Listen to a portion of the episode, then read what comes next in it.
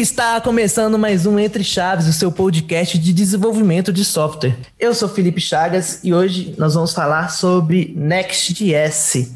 De onde veio, para onde vai, que serve, qual que é a utilização dele ou não utilização dele dentro do mercado. Estou aqui do lado também do Christian. E aí, Christian, se apresenta aí para o pessoal. Opa, e aí galera, meu nome é Christian, eu tenho 21 anos, eu sou desenvolvedor aqui na, na DT Digital e tô aqui para tentar trazer o máximo de respostas dessa ferramenta maravilhosa que é o Next. E eu também tô aqui do lado do Felipe, então por favor, se presente. E aí pessoal, tudo bom? Eu sou Felipe Lobo, sou colombiano, estou aqui na ETI há quase dois anos e também venho aqui a trazer um pouquinho de contexto, né, e de coisas sobre o Next.js, né? E estamos aqui também com o João Rossa, também o Jota. E aí, Lobo, adoro esse sotaque colombiano aí, alegrando minhas, meus dias de trabalho. e hoje o papo bom, papo sobre front-end, né? Então não tem como ser ruim. Vamos lá então, pessoal. Tô esperando o um momento, ao longo desse podcast, que alguém vai fazer alguma piada com Thank You Next, mas vamos, vamos aguardar aí. ao final de contas, não estamos falando da música da Ariana Grande, estamos falando de um framework aí, JavaScript. O que, que é o Next? De onde ele surgiu? Para que, que ele foi criado, né? Qual foi o propósito da criação dele? Então, o Next ele é uma ferramenta da Vercel, que é open source, assim como a maioria das ferramentas que a gente tem atualmente para Node.js. Você tem a sua versão paga, mas a sua versão paga assim, só para uso extremamente empresarial, onde você precisa de suporte deles. Na maioria das vezes, todos os casos de uso que você vai ter, você consegue é, se beneficiar da versão disponibilizada gratuitamente. E, no fim das contas, o Next ele é uma ferramenta de renderização de, de front-end React no back-end. Então, a maioria do código que você escreve em, em, React, ele inicialmente ele vai ter aquele startup utilizando o Node.js, ele vai ser renderizado inicialmente no back-end para então ser entregado para o usuário de um conteúdo mais estático, seja um HTML, um JSON, algo mais semelhante a isso, não necessariamente JavaScript. E qual que é a vantagem, né, que você descreveu aí o server-side rendering, né? é uma abordagem que foge até um pouco daquela da abordagem de back-end, front-end que surgiu, inclusive substituindo, né, as coisas daí são cíclicas, abordagem de servidores que estariam cuspindo aí, entre aspas, o HTML JavaScript para as aplicações. Qual que seriam as vantagens aí desse server-side render para as aplicações modernas? Primeiramente, o Next.js é tipo assim, um framework focado no SEO, que é o Search Engine Optimization. Então, ele tipo assim, se vamos comparar um site feito, por exemplo, com React, React os, os motores de busca, os, os robôs que entram em cada site para ver os motores, os, o conteúdo do site, ele não vai achar conteúdo nenhum, porque ele não executa JavaScript. Agora que está começando, por exemplo, o motor da Google a executar JavaScript, mas coisas muito básicas. Então, se ele entra e o React ele ainda não renderizou, não chama API, não fez um monte de coisas, ele não vai achar conteúdo nenhum. Então, para esse o React é muito ruim. Então, Next.js vem para ajudar nesse caso, porque como é um site que é o conteúdo é gerado no back-end. Então, quando chega o robot da Google, da Yahoo, da Bing, enfim, ele já vai achar conteúdo e vai conseguir indexar muito melhor o nosso site com Next.js. Então, ele traz essa vantagem, tem muitas outras vantagens que eu acho que o, o Christian também pode falar um pouquinho. Ah, só comentar antes que uma coisa muito interessante é que a gente não está lidando apenas com React, por exemplo, quando fala que o SEO ele é ele tem uma performance piorada, né? Qualquer SPA vai sofrer desse problema também, né? Então, como a, igual você falou, a aplicação não foi gerada ainda para o robô da Google conseguir verificar o conteúdo, então ele não consegue fazer o SEO. Existem sites, inclusive, né, que eles geram para o usuário um site SPA, mas quando ele percebe que é um robô que está vindo fazer é, essa visita no site, ele redireciona para uma versão é, com SSR do site, justamente para conseguir prover é, esses dados e para o usuário ele consegue prover um SPA, que às vezes pode ter uma usabilidade melhor dependendo da aplicação. Tanto que esse caso do, do, do CEO, essa necessidade que existe na internet, esse é um dos principais casos de uso da, da utilização do Next e é um dos principais problemas que ele vem para resolver, porque é, é justamente isso daí que o Felipe falou. Como é, SPA, React, Angular, Vue, todas essas ferramentas estavam meio que começando a dominar a internet front-end, mas tinha alguns cases que a utilização dessas ferramentas ainda não era tão boa justamente por causa disso. Um exemplo muito bom que a gente consegue é, encaixar nesse case de, de CEO, de performance, de indexação de ferramentas de busca, é, por exemplo, e-commerce. E tanto que esse daí é um dos principais showcases que você encontra na própria documentação do Next. Eu acho que aqui vale a pena falar um pouquinho mais sobre tipo assim, temos o server-side rendering, só que o pessoal da Vercel, ele não ficou ali. Ele fez uma coisa muito melhor que ajuda em um monte de coisas que é o static generation. Então, nós temos por um lado, tipo assim, por exemplo, o e-commerce, né, ele vai chamar a API e vai disponibilizar o conteúdo já feito, já, já pronto para o usuário, né? Só que o static generation, por exemplo, quando você faz build, ele te faz como se fosse meio que um relatório de cada página que você tem na sua aplicação Next e te fala se essa, se essa página é Server-Side Rendering, é Static Generation ou é Static Generation com uma coisa que chama ISR, já vamos falar daqui a pouco. Então, o que, que, é isso? Basicamente, o mesmo Next.js, ele consegue saber automaticamente se necessidade de, de tipo assim, falar ou passar uma flag ou, fa ou, fazer alguma coisa, ele já sabe automaticamente quais páginas vão ser renderizadas no servidor e quais páginas são estáticas. Então, que ele não precisa chamar API, não precisa fazer nada disso. Isso é muito bom,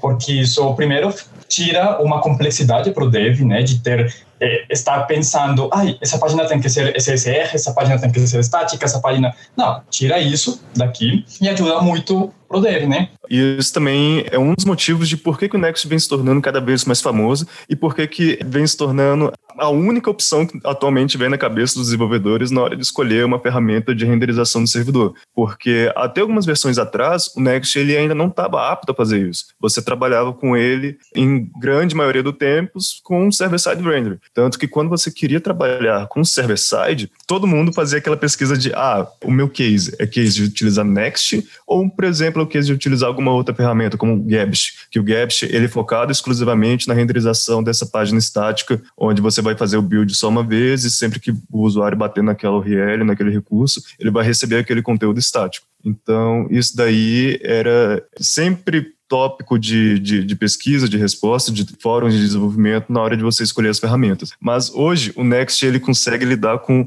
essas duas margens, ele consegue lidar com esses dois tipos de comportamento, então ele meio que está engolindo todas as outras ferramentas que faziam o que ele fazia e também que não faziam o que ele faz hoje. É, e eu acho que uma coisa que é sempre bom a gente ressaltar e que eu demorei um pouco, inclusive, para entender, é que quando a gente fala que, por exemplo, o Gatsby que você citou, né, que ele é parte da Jamstack e tal, e trabalha com HTML estático. Quando a gente fala que uma página ela tem o HTML estático, a gente não está necessariamente querendo dizer que o conteúdo da página não muda nunca. Essa página ela consegue ter interações, ela consegue ter modificações no DOM, mas na verdade o HTML e o código ao redor do HTML, né, que seria também o JavaScript e o CSS, eles não mudam. Porém, isso não quer dizer que a sua página nunca vai mudar de conteúdo. Não, ela pode mudar, mas na verdade ela não vai precisar ficar fazendo requests para conseguir mudar o conteúdo, né? Ela pode pegar novas informações, novos dados e tal, mas o comportamento da página não será definido por requests. Exatamente. E o que os caras da Verse fizeram foi uma coisa muito inteligente, porque, tipo assim, eu posso fazer a página ser estática e o conteúdo dinâmico. Só que isso gera meio que, tipo assim, ele, se fosse assim de simples, ele não seria uma vantagem contra o, o SSR. Só que os caras, eles fizeram o seguinte: você define, por exemplo, você fala pro Next, cara, eu quero que esse conteúdo dure 10 segundos, ou 10 minutos, ou o tempo que você quiser. Então, como que isso funciona? Entrou um usuário no seu site, ele já disponibilizou conteúdo já estático, ele não teve que fazer API, não teve que ir lá no banco, nada disso. Ele já disponibiliza o conteúdo, chegou o segundo usuário, disponibiliza o mesmo conteúdo, não precisa fazer nada, e vamos pensar que já passaram os 10 segundos que eu defini para o cache desse conteúdo, né? Então, o que, que o Next vai fazer? Vai entrar um terceiro usuário e ele vai utilizar esse terceiro usuário para saber, cara, eu tenho que atualizar esse conteúdo. O, o, o tempo máximo já passou. Então, vai chegar um quarto usuário e ele já fez, como terceiro usuário, ele já fez chamada na API, já criou os novos arquivos HTML e JSON que ele gera e disponibiliza para o quarto usuário. Então, ele faz, ao invés de ele ficar cada 10 segundos, literalmente, fazendo requisição na API, requisição na API, que isso seria muito custoso, né?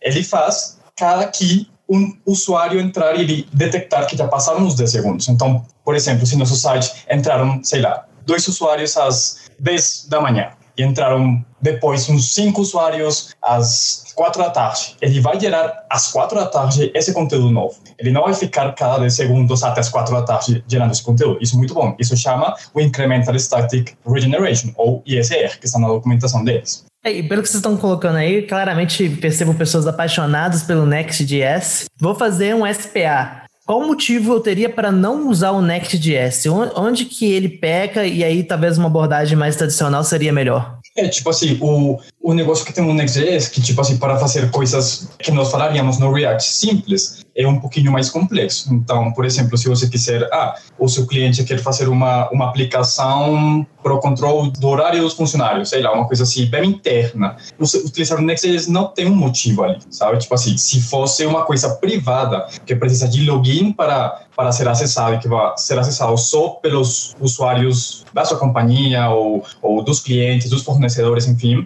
eu acho que não vale a pena fazer o, um aplicativo Next uma linha de pensamento bem, bem fácil de você chegar nessa conclusão é de esse meu recurso, ele tem que vir na minha primeira requisição ou eu posso buscar ele depois? Aí, pegando, juntando a resposta de vocês, entendo que o público é, alvo da aplicação, ele vai auxiliar na, na hora de escolher essa tecnologia ou não. É, exatamente. Tipo assim, se, se nós vemos quais sites que utilizam o Next.js, por exemplo, o site da New Bank utiliza o Next.js, do TikTok, do, dos empregos da Netflix, que são coisas públicas, são aplica aplicativos públicos, que claro que temos também e-commerce como Ticketmaster, tem vários e-commerce ali feitos, mas são coisas que um conteúdo mais público, sabe? Interessante. Uma coisa muito, muito forte do React como um todo, né, do ambiente React, é que ele dá muita liberdade de escolha ao usuário, ao programador, no caso. É diferente de algumas outras bibliotecas, né? O Angular, por exemplo, ele te força a usar o TypeScript. Se você não quiser, não tem como fugir muito facilmente disso e tal.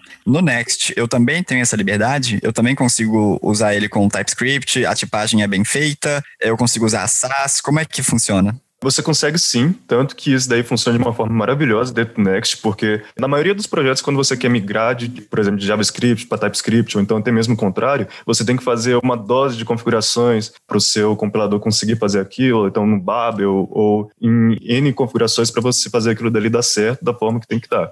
Mas no, no Next, para você utilizar o TypeScript, sempre que você criar um projeto Next, ele vai vir por default JavaScript. Ele sempre vai vir em JavaScript. Mas é, a partir do momento que você cria somente um arquivo TypeScript, ele automaticamente já vai perceber que você está utilizando o superset TypeScript e ele mesmo já vai criar os arquivos de configuração é, em tempo de desenvolvimento para você é, conseguir fazer a utilização daquilo. Uma coisa que eu acho super interessante sobre o Next.js, né, que ele, ele já tem uma estrutura feita de pastas, ele já tem uma estrutura bem certa. Então, tipo assim, não, não tem tanta liberdade para escolher a, a sua estrutura do seu projeto, né? Porque ele já tem uma coisa já bem feita. Então, por exemplo, ele tem uma pasta pages e aí você vai colocar cada uma das páginas que você vai acessar, né? Então, não dá como como em React que dá para você fazer o que quiser, né? E referente à segunda parte da pergunta sobre a utilização, por exemplo, dessas outras ferramentas de estilo, como é, SAS ou então até mesmo CSS em JS, como Started Components ou algo assim,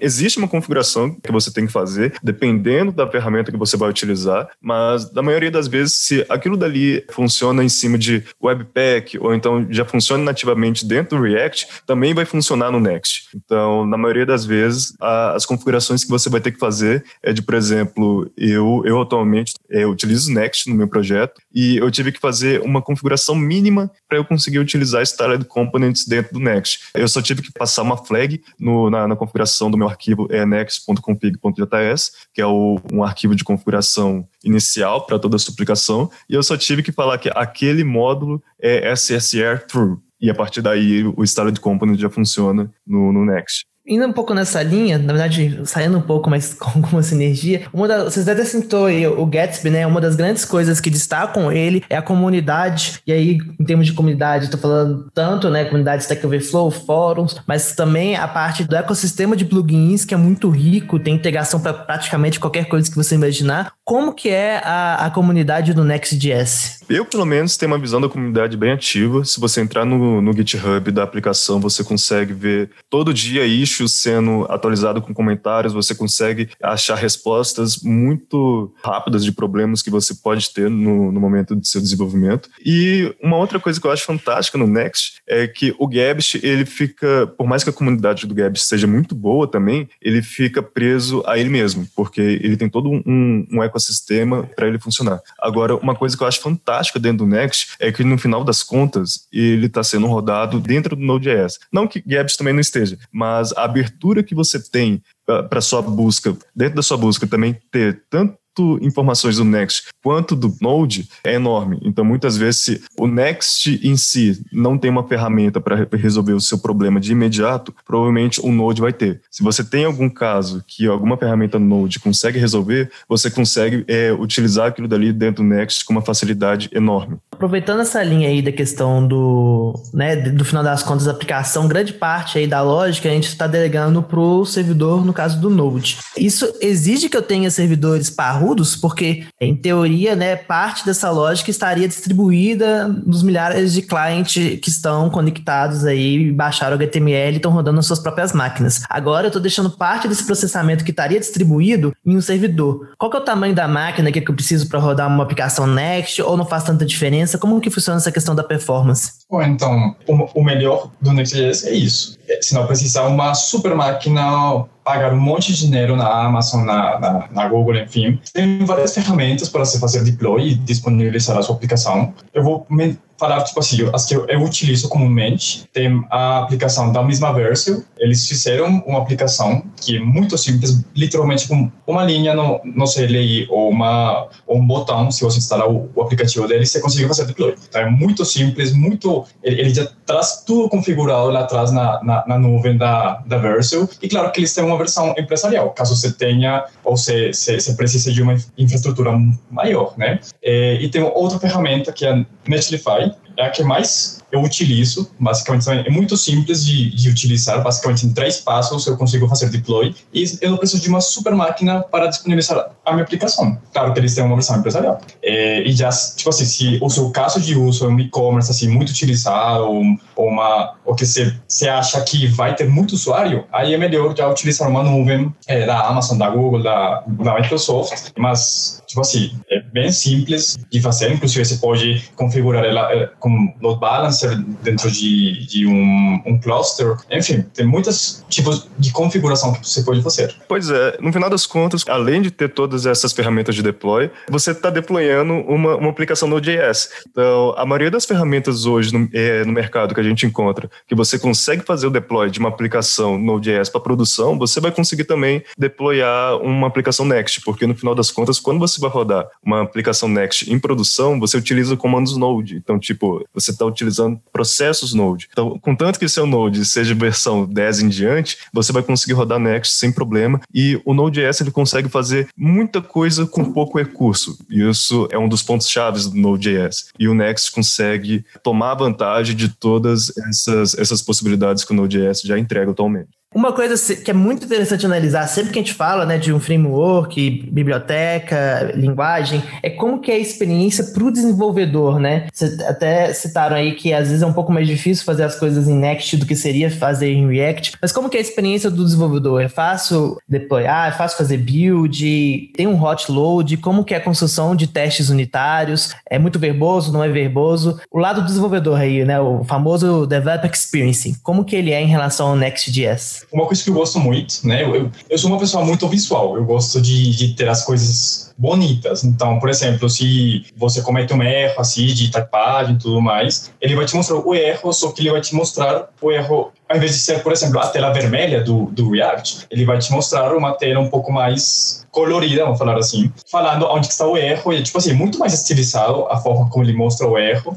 e é muito mais rápido também. Pelo menos eu sinto isso. Eu sinto que ele é muito mais rápido para te mostrar onde está o erro. Outra coisa que eu gosto muito dele. É, a, a, documentação é maravilhosa, inclusive eles têm uma coisa que chama Learn. Então, tipo assim, é como se fosse um tutorial passo a passo de como começar a criar a sua aplicação até fazer deploy. Então, e você vai passando, eles vão te fazendo perguntas, tipo quiz, eles vão te dando pontos. É super legal a, a, a forma como eles pensaram isso, né, pro dev. A documentação, como falei, é maravilhosa, tem um monte de casos de uso para você explorar lá na, no site deles. E o que eu falei, ele já tem uma estrutura pronta, então você não precisa preocupar com, ah, como que eu vou fazer a estrutura do meu projeto, é, vai ser esse tipo aqui ou, ou esse outro, não eles já têm uma estrutura pronta e eles te recomendam fazer do jeito que eles fizeram, né? Pelo menos com a minha experiência de desenvolvimento no Next, eu penso o seguinte: se você consegue desenvolver em, em React, a sua curva de aprendizagem para aprender Next vai ser extremamente baixa, porque no final das contas você ainda está desenvolvendo React. Mas claro que você tem que começar a prestar atenção em, em alguns fatores diferentes, alguns fatores que não necessariamente o Next não vai te avisar que aquilo dali dá erro, porque na maioria das vezes dá erro sim, se você tenta fazer alguma coisa que está fora do contexto deles, mas você tem que ficar sempre atento de, de pensamentos de, ah, é, a ferramenta vai renderizar isso daqui no lado do servidor, ou isso daqui vai ser entregado no cliente. Esse hook que eu estou utilizando aqui, ele está dando erro porque ele já está tentando renderizar no servidor e eu não tenho essa informação ainda. Então, é muito bom você é, estudar a ferramenta o suficiente para você ter ideia de aonde as coisas vão estar executando porque isso daí, 50%, 60% dos erros, até mais, vai acontecer por causa disso, porque você vai tentar consumir um, um recurso que ele ainda não existe ali, ele só existe no seu cliente, no, e naquele momento o Next está tentando chamar aquilo. Então, sobre aprendizagem Next, eu acho que esse daí que eu recomendo o máximo, você conhecer o, o, ambiente da ferramenta. E também, claro, a utilização do TypeScript. Eu sou, assim, grande defensor do TypeScript, então, se você tem o um mínimo de conhecimento de linguagem tipada, ou então se simplesmente quer aprender, eu recomendo fortemente a utilização do TypeScript, porque ele deixa o JavaScript extremamente mais poderoso do que ele já é. Além também do que o, o Next, ele é, conta com algumas ferramentas de build para você na hora que você vai entregar a sua aplicação. E quando você faz a utilização do TypeScript, o build ele também faz toda essa, essa checagem de tipos, faz tudo que o TypeScript também faz. Então, isso te garante um, um deployment é, com menos erros, porque o TypeScript vai acusar isso daí, não vai deixar você buildar. Então, eu acho que assim, a curva de aprendizagem para você desenvolver em Next é, é, extremamente baixa e extremamente recomendada, porque tirando a pasta Pages, que é a pasta principal da estrutura do Next, que, que é o que você realmente tem que ter, todos os outros você pode construir na estrutura que mais cabe ao, ao seu case. E, e, você consegue fazer, é, utilizar todas essas outras ferramentas que a gente já utiliza em React. Então, Next a gente usa sim Redux, a gente consegue utilizar Redux, a gente consegue utilizar Context API, a gente consegue utilizar Axios, a gente consegue utilizar todo esse tipo de coisa. Então, é, é assim, é incrível. E o Christian me lembrou que quando você está desenvolvendo, você vai ver no lado direito, lá embaixo, um aviso que vai te falar se essa página é estática ou não. Isso é muito bom para você não ter que pensar, será que essa página vai ser já estática ou não? Ele vai te falar de uma vez que essa página é estática, então é uma experiência bem, bem pensada. Além também de todas as outras ferramentas que o próprio Next entrega em tempo de desenvolvimento para você, por exemplo, buscar algum erro. É muito fácil você debugar utilizando Next, tanto no, no, seu, no seu navegador quanto no, na sua IDE. E também é muito fácil você trabalhar com code splitting. O, o, React, por default, ele já te entrega essa questão do, do code splitting e isso se torna ainda mais fácil dentro do Next. E é até legal depois que você codifica tudo, toda essa questão de code splitting e ficar com a, a parte do, de network do, do navegador aberta para você ver como que o Next lida com todas essas aquisições e assim, é bem surpreendente, muito inteligente. É, acho sempre incrível quando eu vejo pessoas empolgadas e claramente vocês tão, gostam muito da ferramenta, né? Confesso que até abri o tutorial tutorialzinho aqui do Next, achei legal. Ele te dá até uma pontuação, né? Como se fosse realmente um cursozinho aqui. Vou depois brincar aqui, dar um Create Next App aqui. Muito obrigado, gente, pela participação Hoje, obviamente, no tempo que a gente temos aqui, é só uma introdução em relação ao framework. Agradeço também nossos ouvintes que estão escutando a gente. Então fica aqui um, um beijo no coração de todo mundo e até mais. Falou, pessoal. Tchau. Gente, muito obrigado. Valeu. Até mais, pessoal. Até mais, tchau, galera. Tchau. Foi um prazer.